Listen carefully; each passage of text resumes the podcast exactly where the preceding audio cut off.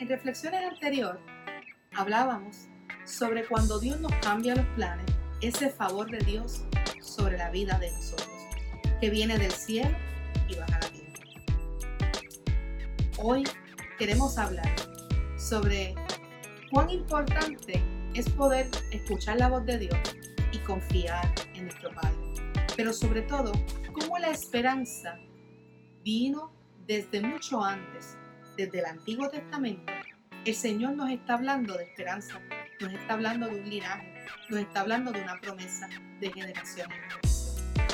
Hoy hablaremos sobre luces de esperanza. Bienvenidos a Más un Café Siglo XXI con Cántico del Coqui y taza de café en mano. Acompáñanos.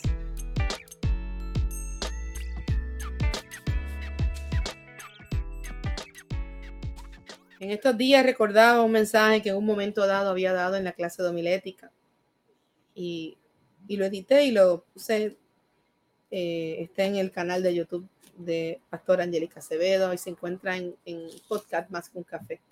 Y hablaba en ese podcast cuando Dios nos cambia los planes y me refería específicamente a ese evento de, de Lucas cuando María eh, se le parece el ángel y encuentra el favor de Dios y cambia todo el, escenario para, para decirle, eh, eh, concebirás, ¿verdad? Y cómo la historia y cómo todo cambia y cómo es parte de esa promesa.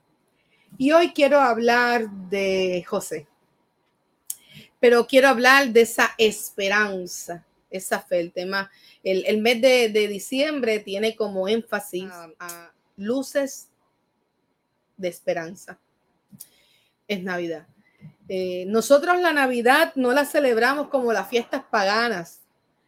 La Navidad para nosotros es un recordatorio, es una afirmación, es un gozo, es paz, es alegría, eh, es amor, es en nosotros poder decir que una promesa se cumplió y se hizo real en el nacimiento de, de, de Manuel, Dios con nosotros, y que iba a ser de una virgen. Y no le damos el poder a la virgen, sino resaltamos la valentía de una mujer firme, conforme al corazón que encontró favor de Dios y aceptó el reto y el privilegio y el regalo de ser portadora de esa bendición que iba a ser para una humanidad completa. Pero dentro de esas eh, luces de esperanza, muchas veces cuando nosotros nos encontramos con noticias que nos cambian los planes incomprensibles, noticias que de alguna manera u otra nos hace tambalear y nos llegan a lo más profundo de nuestros sentimientos porque es incomprensible. Esas noticias muchas veces eh, no, bueno, no todo el mundo las toma de la misma manera. Pero cuando nosotros nos dejamos no caer en las manos de Dios, cuando nuestra confianza está, cuando nuestro corazón está con Dios, nosotros vamos a poder en el transcurso reconocer y saber cuando es plan de Dios y la paz va a llegar a nuestros corazones. Pero de inmediato es un conflicto. Pero quiero dar un recuento a la grandeza de Dios, cómo es que el plan de Dios es tan perfecto y maravilloso, aun cuando no podemos entender, que Dios desde el Antiguo Testamento estamos viendo cómo fue preparando este evento que nos está mostrando Mateo en el capítulo 1. Cómo la esperanza comenzó a trabajarse desde mucho antes no fue en este momento, sino que comenzó a hacerse visible en un pueblo desde muchos años antes. Esta profecía se cumple 400 años aproximadamente después, cuando se la dan a través del profeta Isaías, pero está siendo trabajada desde mucho antes. Y lo vamos a ver desde el principio de la creación, cómo Dios va orquestando todo aun cuando su mejor creación falló. Su esperanza, su amor es tan grande y su favor, que hablamos que su favor es la confianza de Dios en nosotros, en un Dios que aún en medio de las situaciones cree en ti y cree en mí. Ese favor de Dios que se da del cielo a la tierra, no se da de la tierra al cielo, un favor que viene de lo alto, y cuando el favor viene de lo alto, viene lleno y acompañado de una plena confianza del Creador sobre ti, sobre mí, aun cuando somos imperfectos y sabe que vamos de fallar. Pero su propósito principal es poder reconciliar y que nosotros nos volvamos a encontrar con nuestro Dios, que nosotros podamos obtener ese galardón de la vida eterna. Y Dios desde el principio que confía la creación, que confía todo lo que hay sobre ella, que aún en medio de, de las consecuencias de nuestro pecado, sigue llamando hombres y mujeres.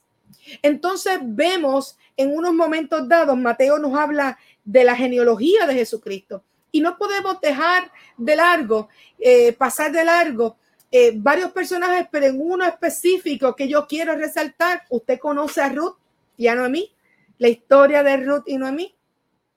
En la historia de Ruth y Noemí, nosotros vemos a esta mujer moabita que no es, que, en un momento dado Dios da una orden de que no pueden mezclarse con, los moabitas, pero los hijos de, de, Noemí se mezclan, se casan. Vemos que, eh, eh, que Noemí en viuda, mueren sus hijos, muere su esposo, tiene que regresar a su tierra porque allí no hay nada, va en desconsuelo, posiblemente con un corazón. Eh, más allá del dolor, más allá de, de, esa tristeza profunda, lleno de, de, mucho dolor, de mucho dolor, incomprensión y posiblemente de reclamo ante tal crisis eh, tan corrida y tan inhumana posible como podríamos decir. Pero ¿qué es lo que hace?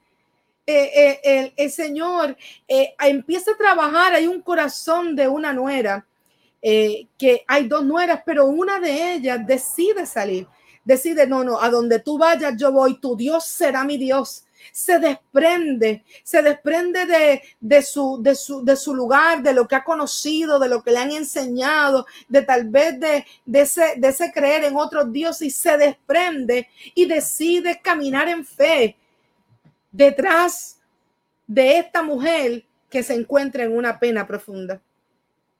Y en ese movimiento que va dando esta mujer, en este movimiento que va, vemos una fidelidad de Ruth.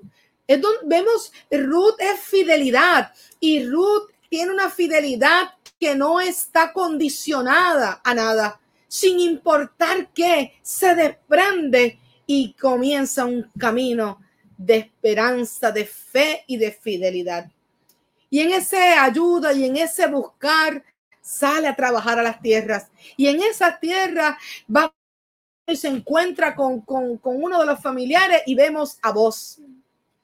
Y vos, eh, en un momento dado, Noemí se percata, hace, ¿verdad? Hay tantas cosas en la historia que usted puede leerla de, luego, pero dentro de la tradición estaba que, que ¿verdad? Eh, podía casarse con otro, habían unas tierras entre manos, había muchas cosas que podían estar ocurriendo. Y, y había que seguir unos pasos vos lo haces y en un momento dado desposa a Ruth. Entonces de Ruth, de esa mujer moabita, que la ley decía que no se podía, vemos como Dios en su misericordia y en sus planes perfectos nos muestra que hay un Dios que vino para todos que hay un Dios que le da oportunidad a todo con voluntad de cumplir su palabra, su promesa, de poder llegar a cada uno de nosotros. Entonces, Dios por encima de la ley sigue dándonos una lección para decirnos a, nos, a ti y a mí que Dios hace como quiere, con quien quiere y cuando quiere. Entonces, Dios a Ruth le da la oportunidad de estar con vos y de vos y de Ruth, entonces continúa la genealogía que nos da hoy a nosotros a Jesús. De ahí Salobet. Oye, y Obed Isaí, pero entonces Isaí engendró a David y del rey David se engendró a Salomón. Oye, y de Salomón por ahí seguí, siguió, siguió, siguió toda esa genealogía, pero para que toda esa genealogía llegara, ocurrió algo poderoso con una mujer que creyó y decidió renunciar para confiar y creer en el Dios que todavía ya no conocía, pero que sabía que era el Dios de su suegra y creyó a través de otra persona, aún en medio de su dolor. Y entonces el plan de Dios continuó.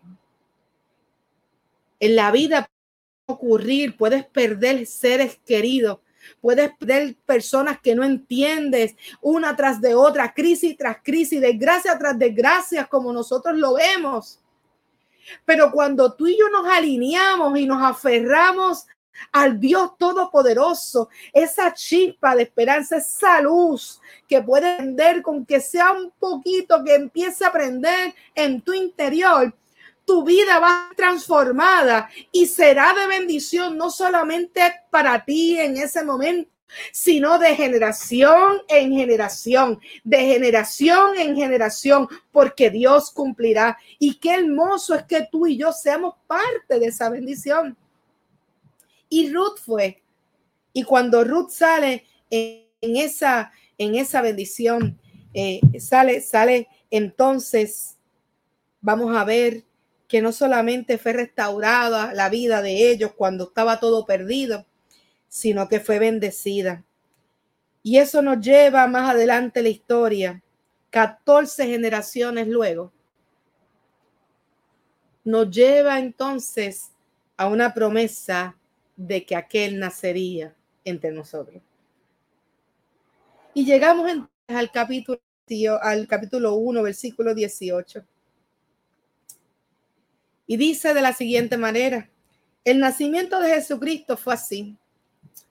Estando desposada María, su madre con José, antes que se juntasen, se halló que había concebido el Espíritu Santo. José había eh, José, su marido, como era justo, y no quería informar, infamarla, quiso dejarla secretamente. Y pensando, y pensando él en esto, he aquí un ángel del Señor le pareció en sueño y le dijo, José, hijo de David, no temas recibir a María, tu mujer, porque lo que en ella es engendrado del Espíritu Santo es, y dará a luz un hijo y llamará su nombre Jesús, porque él salvará a su pueblo de sus pecados. Todo esto aconteció para que se cumpliese lo dicho por el Señor por medio del profeta cuando dijo, he aquí, una virgen concebirá y dará a luz un hijo y llamará su, su nombre Manuel, que traducido es Dios con nosotros.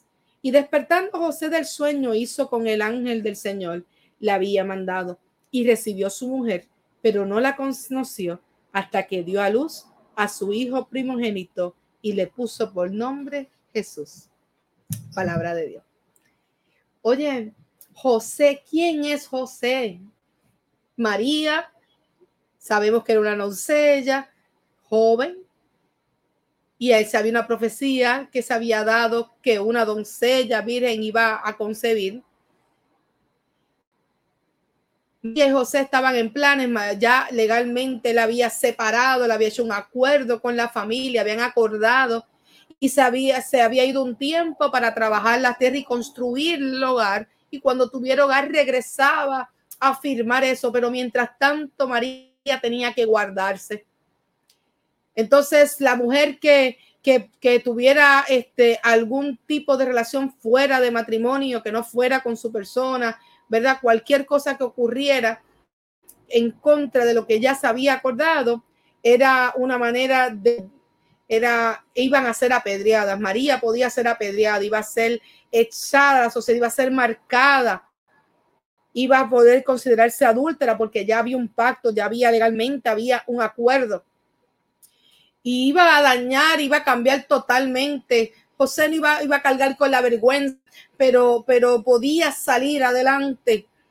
Pero José, como era un hombre de Dios, un hombre capaz, un hombre eh, que, que la amaba, José, aún en medio de lo que no entiende, lo que te digan a ti, tu esposa, la persona más que está haciendo todo el trabajo, está embarazada y después te digan del, espíritu, o sea, eh, hello, en este le hubieran dicho está loca, lo hubieran eh, hospitalizado en un lugar de, salud mental. Pero, pero, pero en ese corazón, aún en medio de la vergüenza y el dolor, él, él decide, él decide en, en un sueño eh, tal vez aturdido, sin poder comprender. José está haciendo un plan para no, para no infamarla, sino dejarla en secreto, cargar con la culpa, cargar como que él la abandona eh, a ese nivel. Pero, pero, pero cuando Dios tiene los planes tan perfectos, Dios busca las maneras de hablarnos y hacernos saber que en medio de las cosas que no comprendemos, Dios está. Pero para poder entender eso, tú tienes que tener el favor de Dios, pero tú tienes que tener una relación, conocer al Dios Poderoso, ser sensible a Él. Dios, José es un, hombre justo, un hombre temeroso, un hombre de valores. Oye, y, y José viene de ese linaje, viene de, de, de ese del linaje de David, viene desde Abraham hasta David, ¿verdad? Viene toda esa promesa.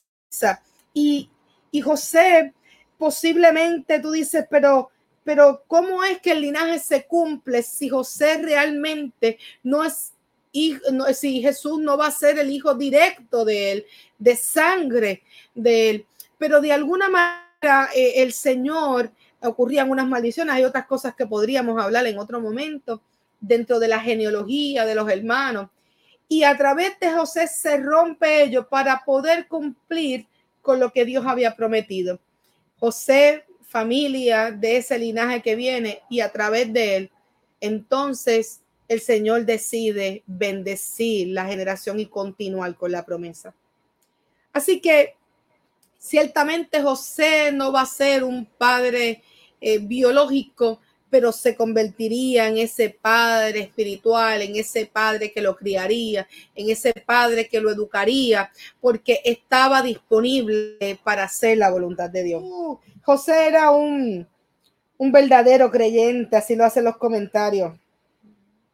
Era una persona recta y obediente a la ley. Jesús, en un momento, José en un momento dado, está cumpliendo con todo aquello que había sido depositado y él ese temor y esa, y esa educación que había tenido. Y José tiene una, una, una, una experiencia poderosa. Dios ve en José cualidades para utilizarlo para cumplir su plan. Entonces, posiblemente tú eres un José. Posiblemente tú te encuentras incapaz, posiblemente tú sientes que, hay algo que, no está bien, que, que no puedes entender cómo le pasa a José. Pero si tú alzas tu mirada y estás atento, te podrás percatar que aún en medio de tu realidad de vida, Dios tiene la capacidad para utilizarla en bendición y para añadirte dentro de los planes y te da el privilegio para que formes parte más allá de una historia, sino que pueda ser parte de la bendición para que otros obtengan la vida eterna. José, en medio de su crisis, en medio de su dolor, en medio de lo que no entiende, y aún en medio de lo que es injusto, él en obediencia, en un hombre recto, en un hombre de valor, en un hombre que ama a esa mujer, está haciendo un plan pero entonces Dios, conociendo su corazón, a través de un sueño, se presenta a través del ángel Gabriel y le habla directamente para poder dejarle saber que el que está en medio de esto es Dios Todopoderoso. De alguna manera le hace recordar de una promesa que ya venía hablando de alguna manera u otra le está diciendo, yo estoy contando contigo, tú vas a ser parte de esto y aunque no lo puedas entender, yo soy el Dios que estaré con ustedes.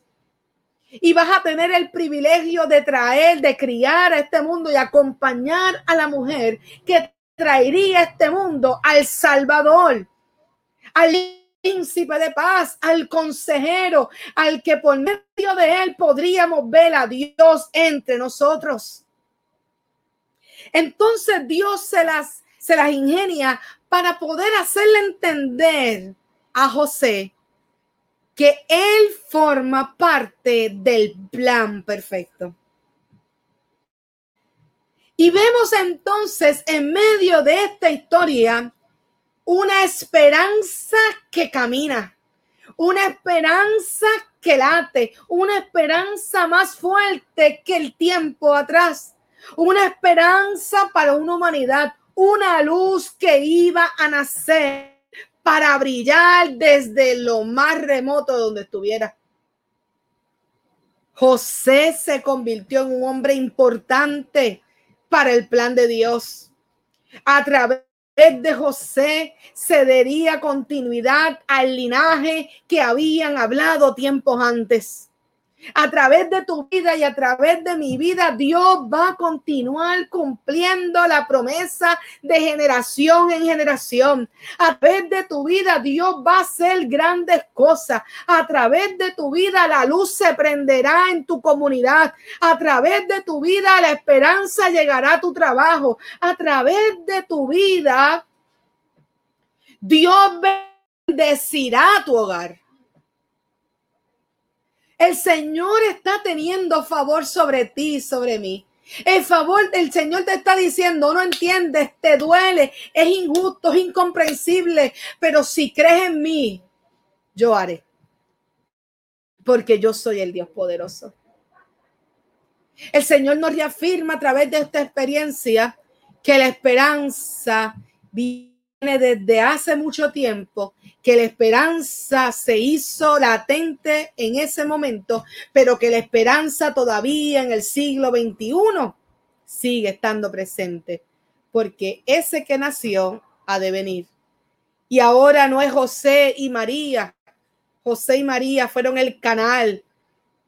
Tuvo que tener unas cualidades para el Señor decir, yo voy a entregarles a ustedes mi mayor regalo, mi mayor tesoro, lo más importante. Yo voy a dejar en sus manos algo que es valioso. Yo voy a dejar en sus manos algo que va a transformar y va a dar la oportunidad de que el pueblo, que la gente, que todo el mundo pueda volver a tener esperanza, fe, que puede experimentar el amor, que puede experimentar el consejo, que puede experimentar el, acompañamiento.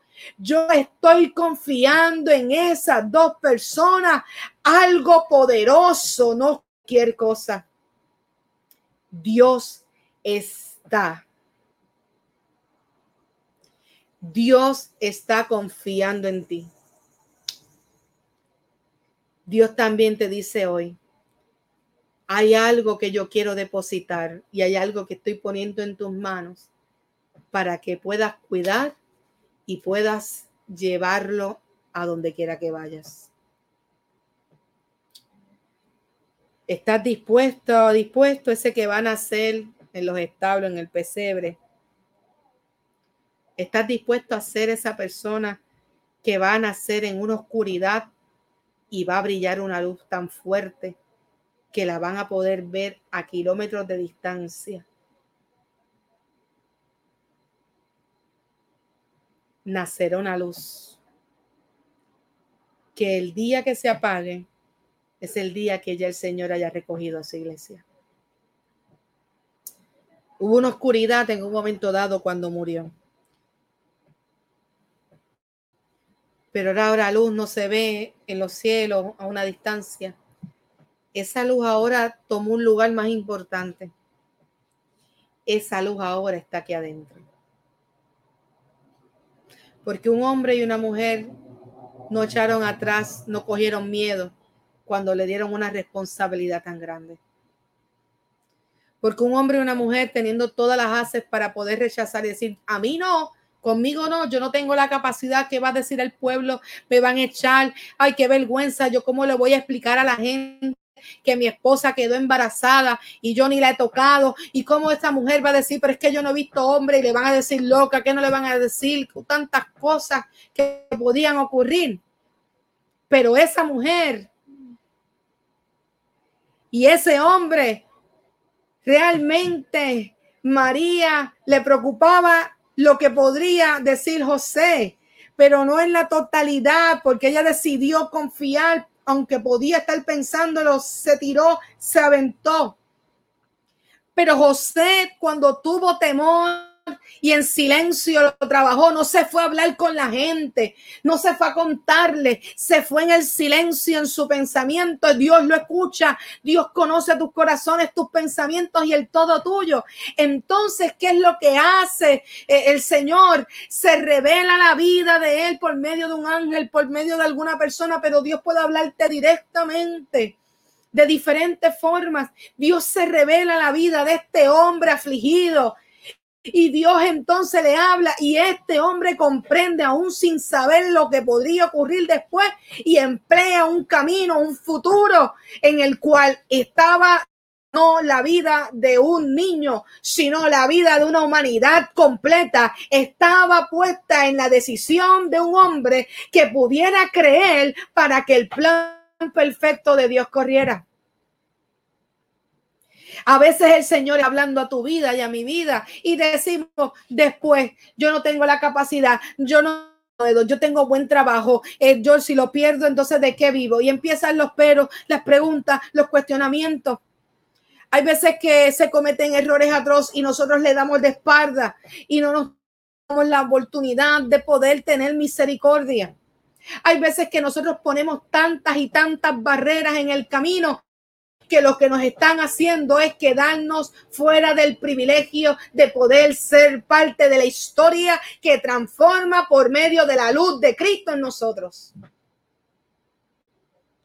Necesitas levantarte y decir, basta ya de mis temores. Basta ya de lo que no comprendo. Basta ya del COVID que me está cambiando la vida. Vamos a buscar en medio de esto qué es lo que Dios va a mostrar y qué es lo que Dios va a hacer para que tú y yo seamos parte. Dios está confiando en ti el favor cuando dice favorecida. Oye, es que Dios está viendo en ti algo que ni tú y yo vemos, pero el Dios poderoso lo está viendo porque nos creó y todavía cree y confía que tú y yo podemos alcanzarlo. Pero te tienes que levantar. Tienes que comenzar a caminar en fe. Tienes que desprenderte porque tú y yo formamos parte de este linaje. Linaje escogido, gran sacerdocio. Tú y yo somos linaje. Tú y yo formamos parte de eso. Por tanto, tenemos que transformar nuestros pensamientos y nuestras vidas. Y que la luz que está aquí brille para que se convierta en luces de esperanza a otros que están de espectadores. Para que ocurra una Ruth que caminó detrás de su suegra para que ocurra un José que aceptó una encomienda tan poderosa. ¿Quieres ver cosas que están ocurriendo? Tienes que esperar, tienes que ser, tienes que ser valiente, esforzado, esforzado. Y dejar que Dios haga. El favor de Dios está en ti los planes de Dios son perfectos. Luces de esperanza, lo que debemos compartir en este tiempo. Tiempo de adviento, tiempo de recordar, de afirmar y decirle a otros que todavía hay un Dios que busca gente y hay un Dios que ha de cumplir y pronto regresará. Que la luz del Señor brille en ti. Estamos decorando y haciendo grandes cosas, claro. porque eso es parte. Decora, sí, pon luces, hazlo. Tan hermoso que es ilusión, ¿verdad?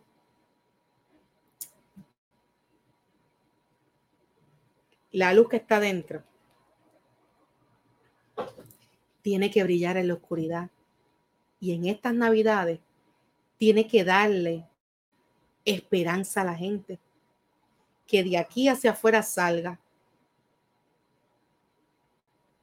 Que cuando yo pongo la bombilla en mi casa, es porque ya la bombilla comenzó aquí. Y tiene que alumbrar quiera que vaya. Levantémonos. Crea la ilusión, sí, a la vista, pero modélala desde adentro. Luces de esperanza que brillan desde mi interior hacia todo lugar. Esto ha sido un tiempo hermoso. Espero que esta palabra sea de bendición para tu vida. Y, y que pronto podamos ver el favor de Dios obrar en tu vida, en mi vida y donde quiera que vamos. Y que como José podamos escuchar la voz de Dios, estar dispuestos a hacer la voluntad del Padre. Luces de esperanza. Señor, te damos gracias porque tú eres un Dios poderoso. Gracias por tu amor. Gracias por tu cuidado. Gracias por la palabra. Ayúdanos. Ayúdanos a hacer luz. Ayúdanos a mantener una esperanza latente. Que nuestra fe sea fuerte. Que no lo determine nada ni nadie, sino el poder de tu palabra. Gracias por tu favor, por creer en nosotros. Ayúdanos a poder serle diferencia y cumplir con tu palabra, con tu plan perfecto para que otros también puedan ser parte. Gracias porque somos linaje escogido. Gracias porque tenemos la oportunidad de proclamar. Gracias porque tenemos la oportunidad de hablar de ese Dios que está con nosotros, de salud del mundo. Gracias porque somos sal. Gracias por tu amor. En el nombre poderoso tuyo. Amén. Más que un café, siglo XXI, con taza de café en mano y el cántico del coqui. Espero que haya sido de bendición. Comparte y escríbenos. Su pastora, Angélica Acevedo.